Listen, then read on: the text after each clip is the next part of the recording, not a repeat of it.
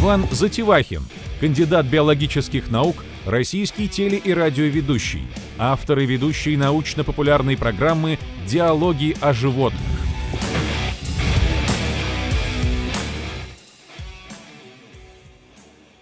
Здравствуйте, Иван. Здравствуйте, Саша. Э, Я читал, что хобот слонов – это такой чуткий, нежный орган, которым слон может буквально нащупать иголочку где-то на земле. Это действительно так? Это не преувеличение? Ну, это не преувеличение, я это наблюдал, но э, назвать его нежным инструментом, конечно, это совершенно неправильно, потому что хобот слона, он сколь э, нежен, чувствителен, гибок, подвижен и э, многофункционален, столь и чудовищно силен, крепок. И э, слоны шевелера этим хоботом гнут, причем не вот таким вот образом, а просто поколачивая время от времени вот в эти швеллера. А, И поэтому, если вам когда-нибудь удастся проникнуть за кулисы каких-то зоопарков, то вы можете посмотреть, насколько там здоровые э, ограждения, насколько э, просто вот как будто рельсы э, сварены, это ограждение слонов, потому что у них они м, бывает настроение портится, и этим э, железобетонным хоботом они пользуются вовсю. А, Саша, ну мы приступим к мифу, наверное, да? К мифам. А, значит, и буквальной раздачи слонов, видимо. Значит, э, миф номер один. Хобот слона состоит из 40 тысяч мускулов. Иногда пишут 150 тысяч мускулов, видимо, по желанию писателя. А, И э, обычно это объясняется тем, что вот этот суперинструмент, который они, которым они могут поднять иголку с пола, иначе работать не будет. Ну, я начну издалека и э, сначала скажу о том, что вообще-то хобот это не изобретение слонов. А хоботы встречались у э, самых разных э, животных. Э, Хобот, э, на- например, э, индийский носорог, черный носорог, э, белый, у белого носорога тоже есть губа, но нет э, хоботка. Да? Вот у индийского и черного носорога есть хоботки. Э, У тапира есть хоботок вполне себе функциональный, причем тапиры очень похожи на меритериев, которые вы видите на картинке, только меритерии были раза в два, наверное, меньше, а это предки слонов. Хобот есть и у морских слонов, а, но им они пользуются совершенно в другой сфере. Как бы это орган скорее коммуникации, демонстрации. Они им трубят, усиливают, резонируют звук, запугивают соперников, э, как правило. И э, этому же хоботу больше всего достается во время их драк. А, Даже у зубатых китов Вполне возможно, у некоторых был хобот. Есть такой э, вымерший зубатый кит, называется макароцет. Вот у него тоже был хоботок. Наверное, он этим хоботком, могу только предположить, что-то собирал со дна. Но вот он вымер. Э, Сухопутные слоны а, вообще пользуются хоботом очень широко. Это реально многофункциональный орган. Они э, собирают воду, чтобы пить, посыпают себя с помощью хобота пылью. Э, Во многом с помощью хобота они познают мир. Э, Хобот – это орган, которым слон осязает и ощущает запахи. Он э, выслан чувствительным эпителием, э, мокрым, таким вот, э, который покрыт мокрой слизью. И механизм этого эпителия, работа эпителия точно такой же, как механизм у собачьего носа мокрого, да, больше молекул э, оседает на этом самом мокром носу. Э, Существуют разные способы оценки э, способностей к восприятию запахов. И вот один из, э, способны- оди- один из способов оценки – это сколько генов кодил- кодируют обонятельные белки. Оказалось, что у слонов э, 1948 таких белков. Собаки уступают им более чем в два раза. У них 8, э, 896 белков. Да, кодирующий. Кроме того, на, на, э, кодирующих белков, кроме того, на кончике э, слонового хобота есть чувствительные волоски, то есть это очень чувствительный орган осязания. В общем, это такой э, супер многофункциональный орган из э, 250 миллиардов нейронов у слона, его 50, э, 257 миллиардов нейронов его 5-килограммового мозга, большинство как раз отвечает за деятельность этого хобота. Теперь о том, поговорим, сколько мышц э, в хоботе у слона. Э, Значит, э, вот пора нам, наверное, уже перейти к рисунку. Э, да, на самом деле, э, а может даже уже и к следующему, это вот так слоны нюхают. На самом деле этот вопрос был решен очень давно.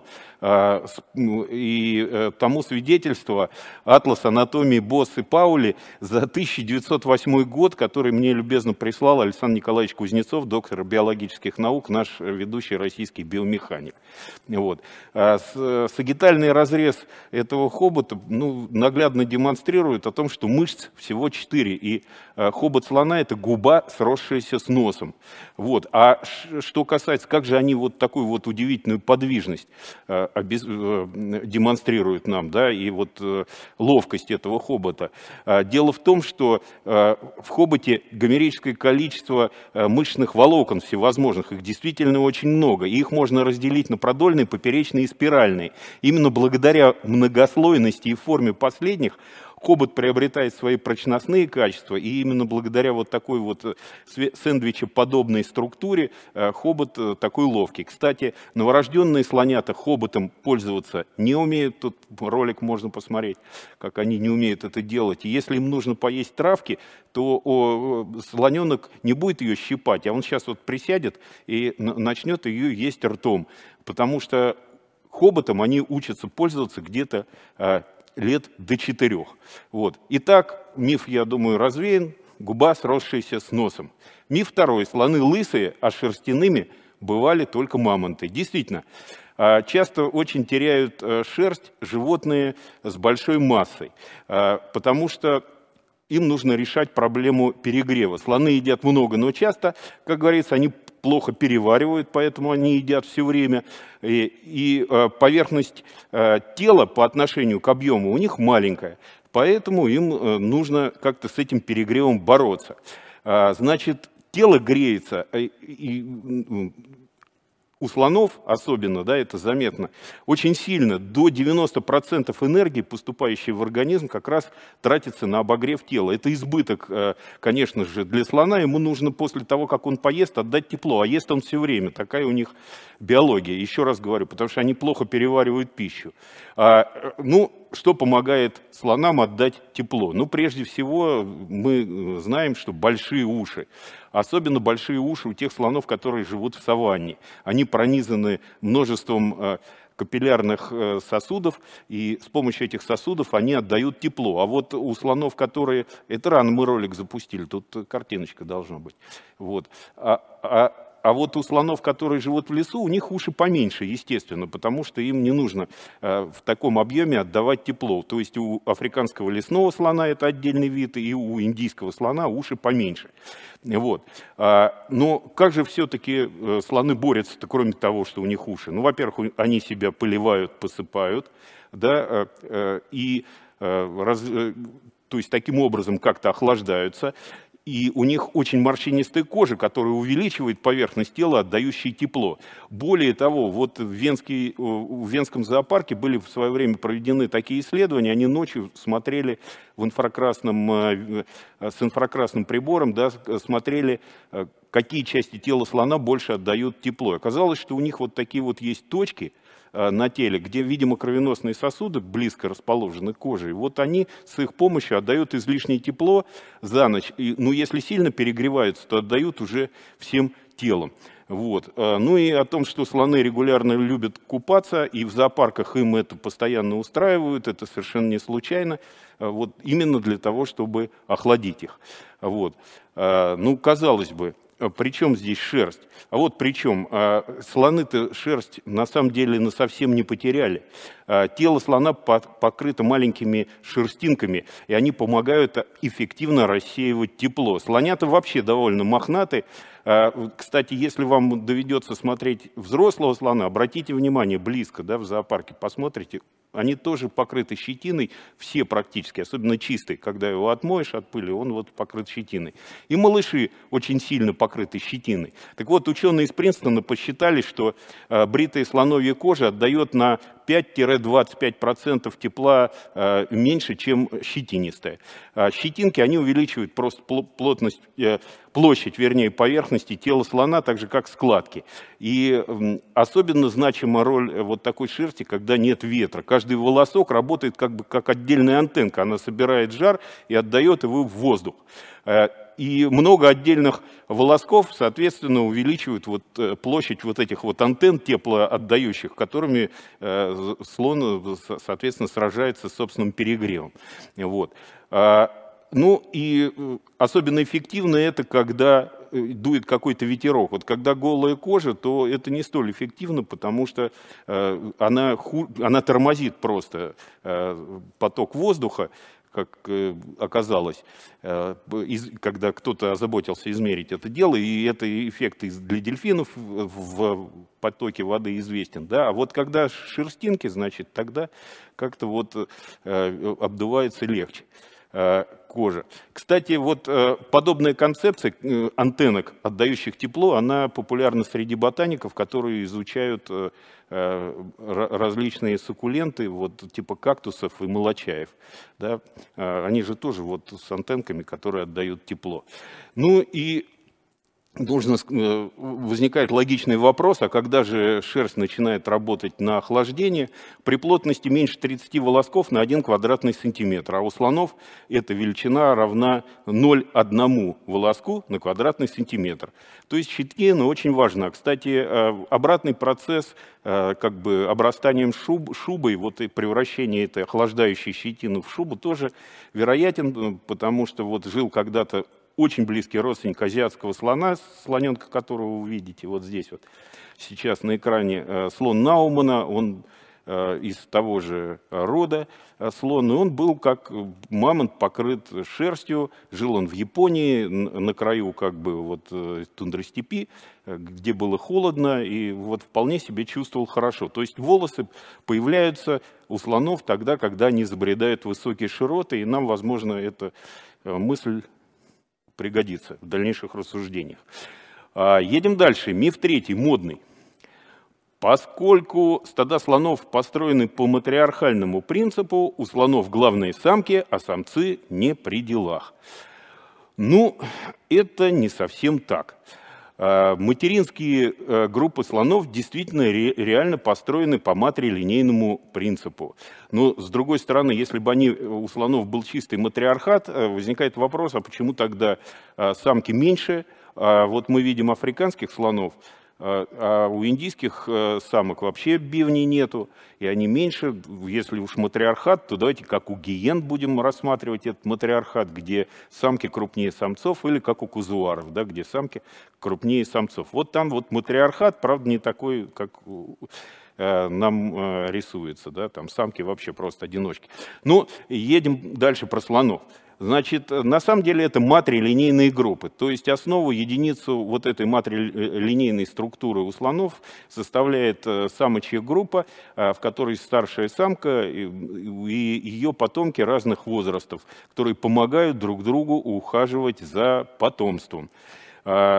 А, слоны э, живут долго, и поэтому э, вот в результате оказывается, что вот эти, по мере разрастания эти единицы дробятся, и оказывается, что э, вот эта матрилинейная группа, что ли, слонов, оказывается, оказывается разбита на другие более мелкие стада, а во главе всей этой, вот, я бы назвал ее локальной субпопуляции, будет стоять главная самка-матриарх. Вот э, она вот так вот примерно выглядит. Точно такая же структура, кстати говоря, очень похожа у, нарвалов и белух. Э, тоже вот есть такие же точно матрилинейные группы.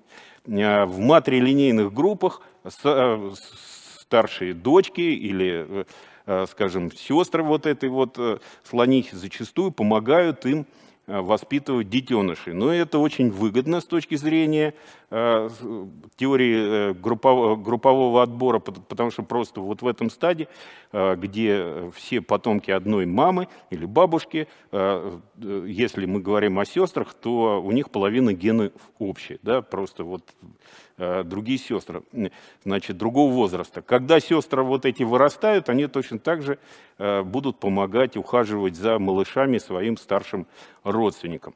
А, значит, Таким образом, вот можно видеть, что это, если представить себе такой вот, как куст, что ли, структуру слоновьего сообщества, матрилинейную, мы про самцов еще не говорили, да, то он напоминает некий такой вот э, кустик, где э, от каждой веточки отрастают еще кустики, и от них еще кустики. Э, так вот, э, матриархат матриархатом, но э, с отцами э, у слонов совсем все непросто и с их ролью. Дело в том, что молодые слоны уходят из группы, если говорить про африканцев, в возрасте от 9 до 15 лет. Приходят они сами, при, причем уходят они сами, их никто не прогоняет, вопреки такому небольшому локальному мифу, сами уходят тогда, когда хотят, их никто просто не задерживает. Но я видел 25-летнего слона, который бродил с мамой вместе, никуда он от мамы уходить не хотел. Возможно, он уйдет, когда у него наступит, на, на, наступит первый муст, и тогда он будет э, такой нервный и уйдет от мамы. Вот. И, как правило, вот эти самые молодые самцы, они через какое-то время объединяются вокруг большого, взрослого, могучего самца, доминанта. А, скажем, вот э, таких доминантов вообще, в, если брать локальную популяцию слонов, то их может быть двое. В локальной популяции слонов в Тарангире, например, ну, по приблизительным подсчетам 90, 900 э, слонов, и а, выяснилось, что отцами практически ну, больше 90% слонят в популяции являются два вот этих самца. У каждого своя как бы локальная субпопуляция.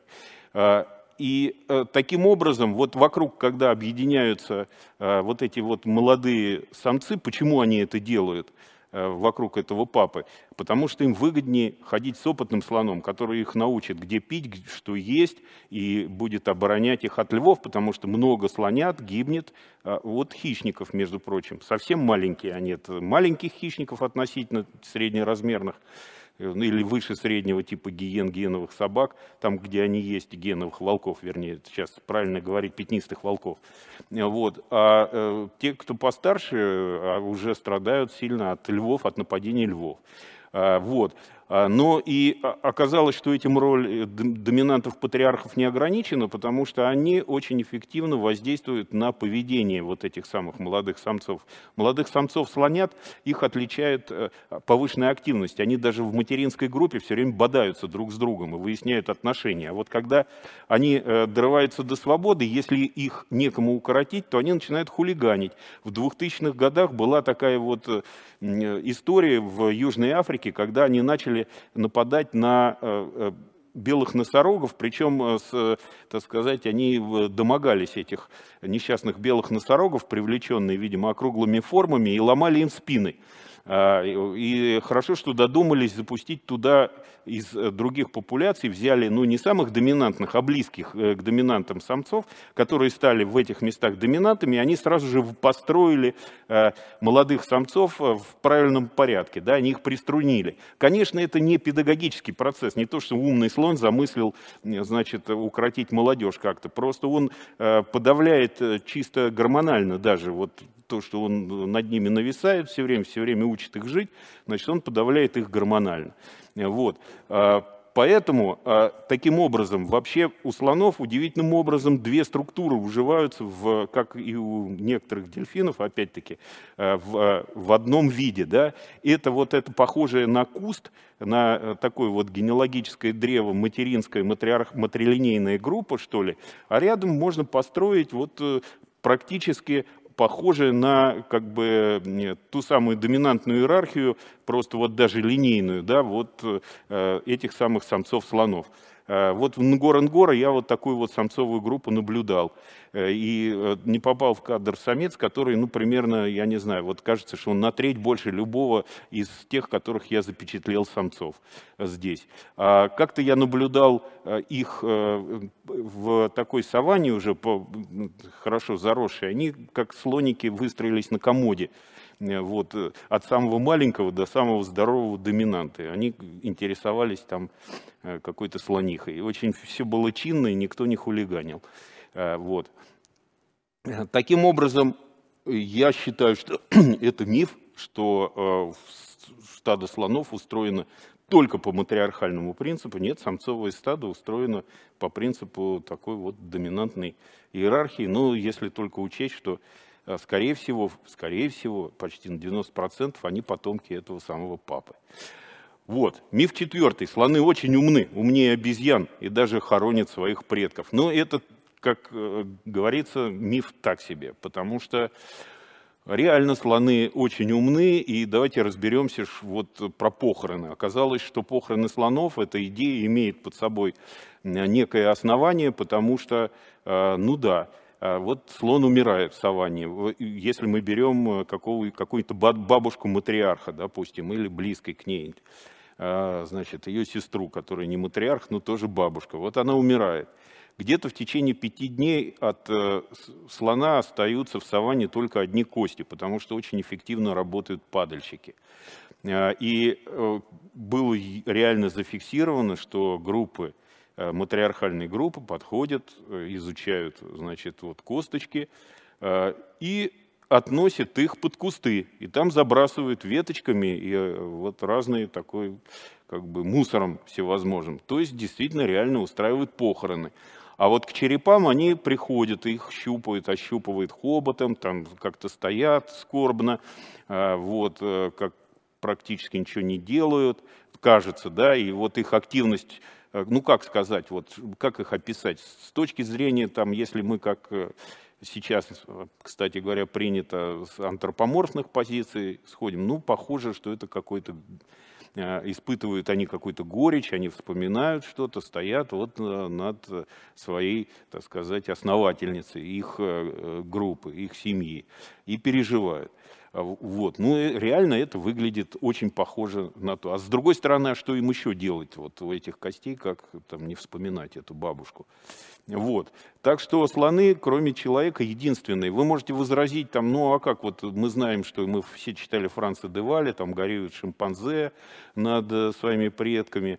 Ну да, они горюют там какое-то время, мать может этого ребеночка носить э, на руках, а, а могут там, погоревав, сожрать этого самого шимпанзе, если мы берем. Гориллы тоже вот э, могут какое-то время погоревать, потом они как-то отбрасывают, и видео такое было, когда самец отбрасывал труп тоже другого доминантного самца. То есть они понимают, горюют об утрате, но коротко и не хоронят. А вот у слонов такое нечто вроде похорон есть. Вот. А теперь э, давайте про интеллект. Ну вот как сравнить интеллект животных? Это невозможно на самом деле, несмотря на то, что а, лаборатория Макса Планка, там, э, другие лаборатории у нас, э, начиная с Ладыгиной Коц в стране, Келлер э, на Тенерифе, немец, а, сейчас Франц Деваль, все они, значит, ставят опыты, по, где изучают интеллект животных, и потом они его как-то пытаются сравнить. Но тут дело в том, что сравнить, срав, мы сравниваем несрав, несравнимые. Можно, конечно, измерять вот, э, коэффициент от, от цифализации, да, то есть отношение объема мозга к объему тела животного, можно, конечно, да, но, э, как выяснилось, это такое весьма лукавая э, цифра, потому что там какие-то мышки могут опережать э, признанных интеллектуалов вот в этом плане. И то же самое происходит, если мы плотность нейронов сравниваем. В общем, дело такое, да, поэтому наиболее все-таки эффективно это сравнивать экспериментально. А, но при этом учитывая как бы особенности биологии и физиологии и восприятия этих животных. А, к чему я это говорю? Ну, скажем, как сравнить э, слона шимпанзе? Единственное, что у них общее, и у тех, и у других есть, или и с другими приматами, да, и у тех, и у других есть манипулятивный орган. Да? А, вот мы ролик даже делали с Игорем а, «Слоны против шимпанзе» на YouTube. Значит, как, как, как, как сравнивать? Э, у шимпанзе, да, у них э, как бы два, две руки и две ноги, которые тоже, э, которыми они способны манипулировать. И у слона хобот величайший манипулятивный орган. А как мы знаем, наиболее продвинутые животные те, жизнь которых связана с манипуляциями. То есть с добычей корма с помощью манипуляций, ну и там строительство убежищ с помощью манипуляций. Поэтому самые умные животные это так называемые обшар, обшарщики, манипуляторы, медведи, да, мы знаем, что очень умные, э, приматы, э, слоны те же самые, да, э, те же самые дельфины, которые манипулируют всем чем угодно, и про это мы тоже рассказывали, да, и, и ну, не будем множить сущности, мы про слонов сегодня. Так вот, слоны воспринимают мир, как я уже говорил, с помощью запахов прежде всего, да, и у них еще раз я напомню, что у них 1948 генов, э, вот этих вот обонятельных белков, э, с помощью которых они воспринимают мир. То есть он у них многогранно запаховый, что ли. А вот, а у того же шимпанзе всего 380, меньше, чем у человека, кодирующих белков, вот запах. Вот, вот, вот и думайте, да? А шимпанзе полагаются в основном на зрение, то есть у них ведущий инструмент зрения, у слонов запах и, и слух. И тем не менее, э, то есть э, обоняние и слух, и тем не менее их сравнивать. Ну, давайте все-таки э, тогда приступим к сравнению.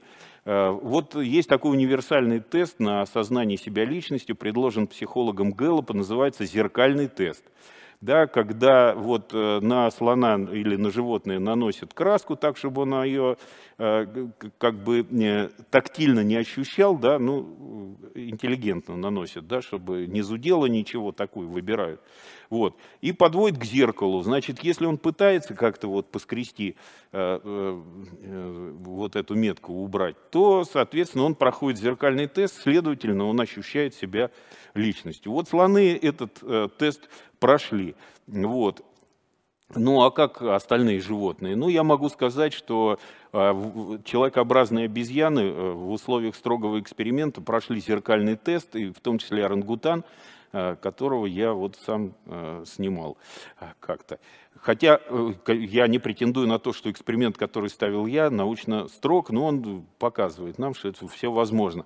Но вот теперь держитесь за стул. Кроме слонов и дельфинов и человекообразных обезьян, этот тест прошли сороки, муравьи, Э, и э, губаны чистильщики, да, рыбки такие. Так что насколько этот тест свидетельствует прям вот о таком вот э, выдающемся интеллекте, я судить не берусь, но, наверное, все-таки свидетельствует. Мы мало знаем о губаных чистильщиках, вероятно.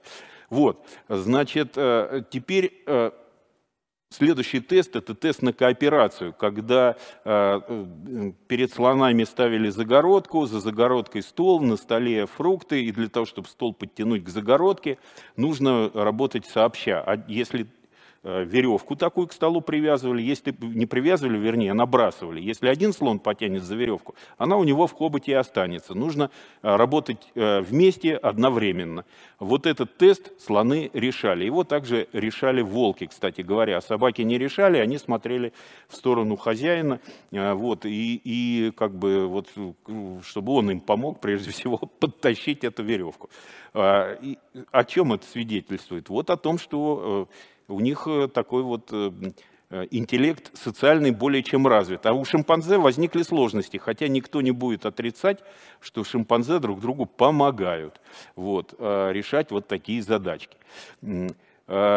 Теперь тест, который крайне неудачно называется тестом на на мой взгляд, э, на э, определение тела в пространстве. Ну, потому что, наверное, осознание, вернее, тела в пространстве, потому что, наверное, это осознание того, что это твое тело, вот это вот более правильный. Вот. А, значит, этот тест просто прямиком э, слоноведы взяли из человеческой психологии. Вот. А, значит, человеческого малыша просят толкнуть коляску, когда она привязана к мату, на которой человеческий малыш стоит. Человеческий малыш решал эту задачу в возрасте двух лет а, надежно. У слона была похожая задача, он должен был апортик дать э, своему тренеру, стоя на мате. Ну, слон соображал, сходил с этого мата и давал э, апортик тренеру. То есть э, тут они вот как наши малыши, таким же интеллектом обладают. А шимпанзе, я думаю, что организовать этот тест оказалось невозможно, потому что они очень такие животные подвижные. Тут скорее с орангутаном интересно было бы посмотреть, что будет. Вот. Так что слоны наших малышей до возраста двух лет в этом тесте опережают. Но э, недавно оказалось, что, оказывается, и собаки тоже опережают двухлетних малышей, потому что они этот тест решили тоже. Итак, вывод. Слоны умны. И это никакой не миф. У меня все. Спасибо. Спасибо, но это еще не все. О, потому что нам из Танзании прислала свой вопрос Евгения Тимонова. Включите, пожалуйста, вопрос. Привет, форум. Привет, Иван Игоревич, дорогой.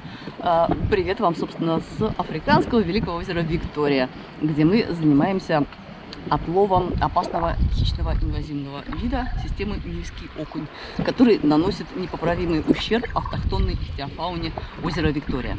Но нам пока что не очень везет с этим отловом, ну, потому что мы на самом деле не настоящие рыбаки. Вот. А лучше задам вам вопрос про э, слонов про бешеных слонов. Есть такой миф о бешеных слонах, что вот э, бешеный слон ворвался в индийскую, африканскую, шри-ланкийскую деревню и всех там потоптал. На самом деле слоны, конечно, никакие не бешеные, не какое-то не бешенство. Это муст. Очень такой странный, периодический слоновый э, гон, рассинхронизированный, который наступает у самцов слонов не одновременно, как всякий нормальный гон, а по очереди. И есть разные версии, почему так происходит. Разные гипотезы, объясняющие существование этого странного явления. Вот вам лично какая больше нравится? Расскажите про это, пожалуйста, про бешеных слонов.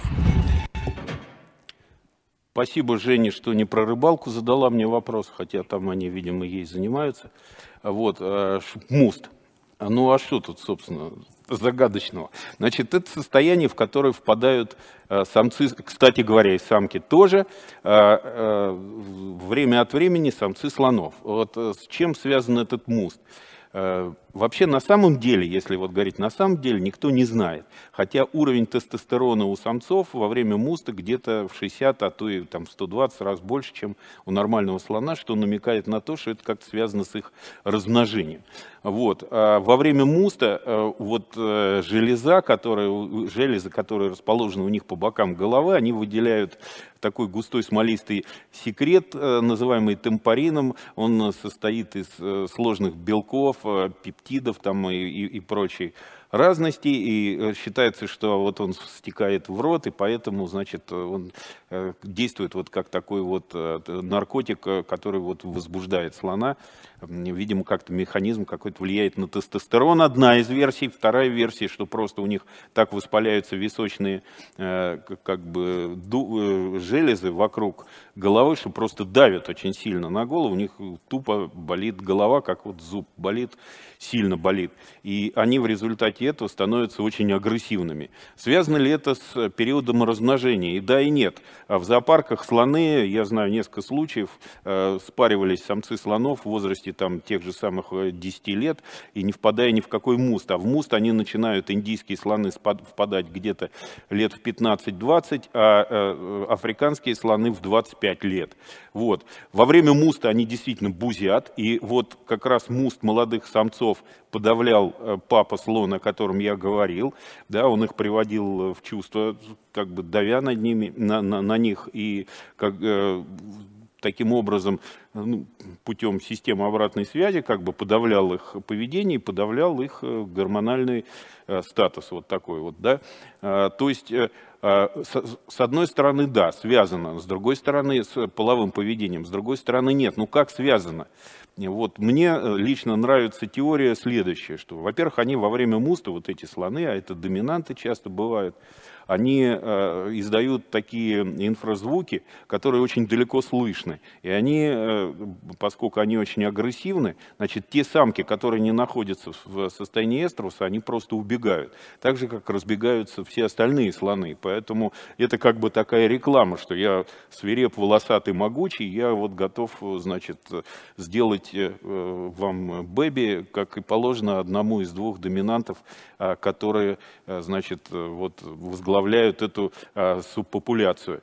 А, единственный вопрос, который возникает, как они это делают с такой головной болью. Никакого удовольствия, видимо, они не получают. Или когда боль, видимо, немножко утихает, тогда уже они, значит, делают слонят. Так что вот э, моя версия такая, что это э, чисто социальная э, такая штука, муст, ну не чисто социальная, связанная с размножением, но не напрямую, и работает она только для высокоранговых самцов в положительную сторону. Вот. А, кстати говоря, в зоопарке, когда нет, в зоопарках, когда нет давления старших самцов, бывает несколько мустов у молодых Э, самцов слонов, и тогда с ними возникают большие проблемы, что лишний раз вот подтверждает э, то, о чем я говорил, что это очень важная штука для поддержания некой социальной структуры э, в популяции слонов. Самые сильные в результате муста становятся папами.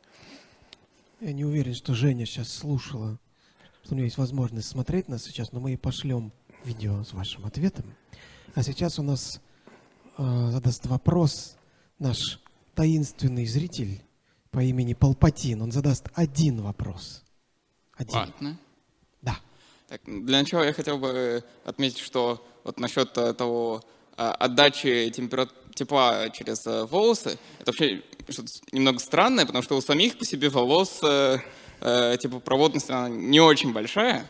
Вот. Мне что-то подсказывает, что там э, тепло перед отходит не через сами волосы, а через воздух, который между ними продувается. Если бы их не было, он бы таким ровным потоком шел, и э, тепло плохо бы ему отдавалось. А волосы, они создают завихрение, э, вот этот воздух уже нагретый, он перемешивается с холодным, за счет такой э, турбулентности э, теплопередачи она ускоряется.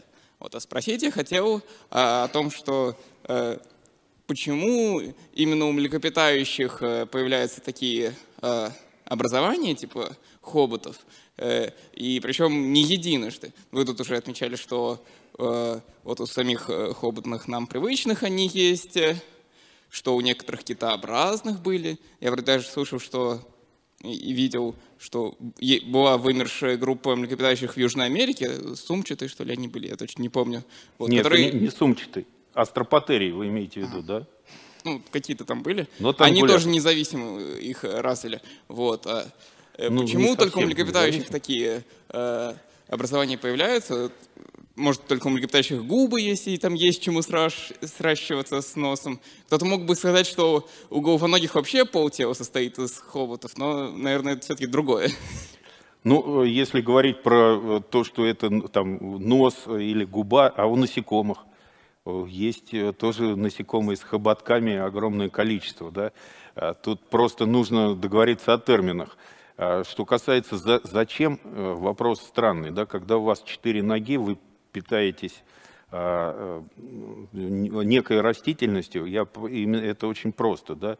Э, кстати говоря, возможно, что астропатерии – это э, как бы они сестринская группа к афротериям, которая породила слонов, то есть у них где-то есть одна из таких палеонтологических теорий, сейчас палеонтологи там гневно начали подскакивать на стульях, я думаю, но тем не менее, одна из теорий таких вот есть, значит, что они это, как, как, не, не буду вдаваться, но, в общем, корень у них, возможно, у них общий корень, поэтому и направление эволюции, возможно, похоже. Но э, понятно, э, куда, как работает -то тут естественный отбор. Вот если мы посмотрим на э, носорога, да, как первая стадия, он вот ему нужно срывать что-то, язык у него не развит, значит, он срывает губой это дело. Потом вот следующая как бы стадия, это меритерий и э, Э, тапир, которого мы легко посмотрим в зоопарке, как он это делает. Ну, у него уже там хоботок более-менее. А дальше уже развивается. Если э, как бы есть некие стартовые позиции, то э, дальше, если вид идет в, по, в эту сторону, то он уже как бы и совершенствует свои умения именно в этом направлении. Потому что э, это очень эффективный орган, как мы э, видим. И надо сказать, что если бы не вмешательство человека, слонов было бы э, и представителей и рода, вернее, представителей непосредственно элефантит, и мастодонты бы дожили в Северной Америке, возможно, до наших дней, да, это тоже хоботные, это другая линия хоботных, да, и, и мамонты, возможно, бы дожили. Они очень эффективны, слоны, именно благодаря этому манипулятивному органу. Они очень эффективно выживают, и благодаря своей социальной структуре. А, и поэтому они очень легко восстанавливают свою численность там, где их не отстреливают. И это бывает проблемой, наоборот, для слонов. Поэтому тут понятно, тут, ну, э, это же эволюция, так, так работает, да, отбор работает. Условия создаются такие, как э, вы тесто заложили, вот попытайтесь его прижать тяжелой крышкой. Если щелочку оставили, вот туда будет, э, так сказать, это тесто подниматься в эту сторону. То, то же самое здесь. Поэтому мне, мне кажется, это вопрос такой вот не очень Э, что ли, корректно. Если есть чем хватать э, и, и нет рук при этом, ну, развивается тот манипулятивный орган, который развивается. Вот. Э, я сирен могу вспомнить, у которых похожая структура, да, из млекопитающих, еще мы о них не говорили, под водой, да, вот Макар Ацет тут был. Так что я не знаю, как вы в этом направлении вопрос задавали или, или чисто механическом, ну вот. Он в этом, в этом. я уверен, в да. этом. Давайте пойдем дальше. У нас просто да. очень мало времени. Нет проблем. Поэтому давайте мы сейчас лаконично попробуем на несколько вопросов ответить. Да. Юра Шварц спрашивает, могли бы слоны и мамонты образовывать пары, скрещиваться? Ну, скрещиваться вряд ли, потому что представители разных родов, но вообще э, мамонты азиатские слоны – это братья или сестры, как хотите называйте, у них общий предок, разошлись они так по, по нашим меркам. Не очень давно, там миллионов 5-6, наверное, может быть, лет назад, 7, вот, 7-8, а, но э, не так давно, и поэтому в начале-то однозначно они могли скрещиваться. Потом мамонты между собой могли скрещиваться, и это реально установили, там какой-нибудь колумбийский мамонт шерстистым. Мамонтов вообще было много, вопрос-то не очень корректный, потому что видов мамонтов значительно больше, чем мы себе представляем. Мы думаем, что мамонт был один шерстистый, а есть южный, там степной, э, трагантериев и так далее. Все, я умолкаю, Саша, я понимаю. Я, я просто недавно читал там как раз про исследования генетики мамонтов да. и там и мастодон, по-моему, был. Не-не-не, это, и, Саша, это не... европейский прямобивневый слон. Да-да, это э, прямобивневый слон, он папа... Палеолоксодон. Как, палеолоксодон, да, он, он папа как бы вообще всей, он, всей он, этой там линии. тройной гибрид вообще. Да, да, но вот. это, это, это не, не те палеолоксодонты, которые уже потом. Это в самом начале, когда ну, они да. только... А, это часто бывает. Вот, а, но не мастодонты, это неправильный перевод был. Э, имелось в виду мамонты. Мастодонты разошлись 20 миллионов лет Нет, назад. там был и мамонт Колумбов, и отдельно был мастодон, Ма... если я не ошибаюсь. Могу ошибаться. Саша, они... посмотреть в тексте. Да, посмотрите, потому что они разошлись 20 э, миллионов лет назад. Мастодонты Окей. с элефантидами. Окей. Дмитрий Решетников из Москвы спрашивает, каким образом реконструировали облик ископаемых предков слонов? Ведь остатки мягких тканей не сохраняются, а в опорно-двигательном аппарате хобот участия не принимает, и по костям его анатомию понять затруднительно. Ну, почему? Для специалиста нет, восстанавливает облик людей. Это вам Саша рассказывает бесконечно все время. Про У то. людей хобота нет. Да. Тут имеется в виду, что как восстановили а, хобот, конкретно хобот. А, ну, хобот э, по построению черепа, там такие как бы э, Какого размера, э, ну, понятно, из других, видимо, платье Беладона увидел, э, так сказать, спрашивающий, да, у которого ковш был такой вот, и его э, восстанавливают с хоботом. Ну, есть как бы под хобот на черепе слона такие специальные как бы отверстия, что ли, я не знаю. Но это лучше этот вопрос задавать, конечно, палеонтологам, да, вот, потому что это чисто палеонтологические штучки, как, э, какова методика вообще восстановления облика по костям. Отдельная специальная тема. Мы все-таки про биологию в большей степени говорим. И я, я могу вот товарищу сказать, что во всем облики слонов, скажем, у меня были реконструкции дейнотериев старые, лет 20 назад для меня делали, это у которых бивни, мастодонт, у которых бивни вниз вот так вот росли. У меня была одна из реконструкций, которая восстанавливала его в виде такого типа моржа. Но у всех, у них обязательно был хобот всегда, да, то есть у, у, у, в этом деле у э, палеонтологов никаких сомнений нет, и размер зависит от, вот, от этих самых, видимо, отверстий. Да? Вопрос Егора Будкарева из Твери. Где же находится родина слонов? Родина слонов однозначно находится в Африке, потому что слоны – это афротерии, и родом они происходят оттуда. Вот. Но мы можем товарища, так сказать, поддержать, э, потому что Россия родина шерстистых мамонтов. Это точно. Ну и поскольку мамонты элефантиды, слонов, значит, тоже, только шерстяных. Вот. Вопрос Андрея Савченко из Омска. Правда ли, что слоны не потеют, так как у них нет сальных желез? А, ну, а, а, я, тепло-то может под имеется в виду выделение что ли да э, этих самых сальных ну вот я насколько знаю там не сальные именно речь идет о том что у них нет потовых желез да. наверное э, ну э, слоны еще раз слоны отдают тепло прежде всего уши складки кожи вот эти вот зоны в которых нету действительно потовых желез, да, но они распределены по поверхности тела. А, так что э, у них просто другой механизм а, отдачи я вот, тепла. Если я не ошибаюсь, у них нету потовых желез, но у них вода пассивно за счет диффузии сочится через кожу. Во. У них... А, у них довольно приличное количество. У, у них огромное количество воды просачивается через хобот. Вот это совершенно точно. Потому что хобот у них покрыт слизью. И э, вот если ты трогаешь хобот слона, вернее, он трогает себя своим хоботом, то ты мокрый. Вся рука становится мокрой. Вот. Но я думаю, что э, тут это один из, кстати говоря, вот то, что вы сказали, это один из механизмов, но не главный, Саша. Все-таки главное это традиционные как бы вот уши, горло, нос, вот эти вот. Э, так, и, э, способы отдачи тепла. Э, вопрос Э, есть ли у слонов орудийная деятельность в естественных условиях, спрашивает Нетрикс из Москвы. Есть, конечно, орудийная деятельность. Они, э, скажем, используют разные там палки. Они, ну, допустим, э, они палками кидаются в бегемотов, там, в носорогов, которые, ну, на водопой, особенно это вот молодые хулиганские слоны и некоторые слонихи отдельные, да, там бывают такие. Вот.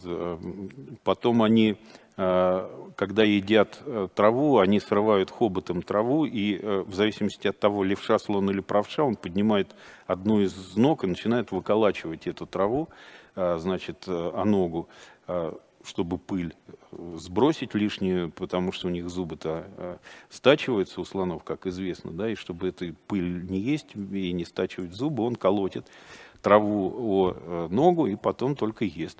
Вот. А э, вообще слоны это ландшафтообразующий вид, они, если им нужно достать какую-то ветку, если они могут ее достать хоботом, там даже на задние ноги встают, они э, достают, а если нет, они просто ломают это дерево, отламывают эти ветки. Да, это тоже орудийная деятельность, она примитивная, не то чтобы они создают орудие труда, как и затачивают, там, скажем, как какие-нибудь новокаледонские вороны это делают, но они пользуются орудиями труда так, как им нужно. А иногда они чешутся, они берут какую-нибудь веточку и начинают там чесаться ею. Это, ну, а слон обширен, сзади так не достанешь, бывает, хоботом, вот они веточкой чешутся. Вопрос Дамира из Лондона. Какие слоны умнее, индийские или африканские? Никто не скажет, какие умнее. Африканские считаются построптивее, но мне кажется, это от недостатка знаний. Э, вот. Э, мне кажется, что э, тут мы не можем пока еще говорить, какие из них умнее и вообще корректно ли это. Они каждый соответствует своему образу жизни, интеллект каждого из видов. Потому что и те, и другие запоминают маршруты, которые они помнят э, очень много лет, они помнят друг друга, у них великолепная память.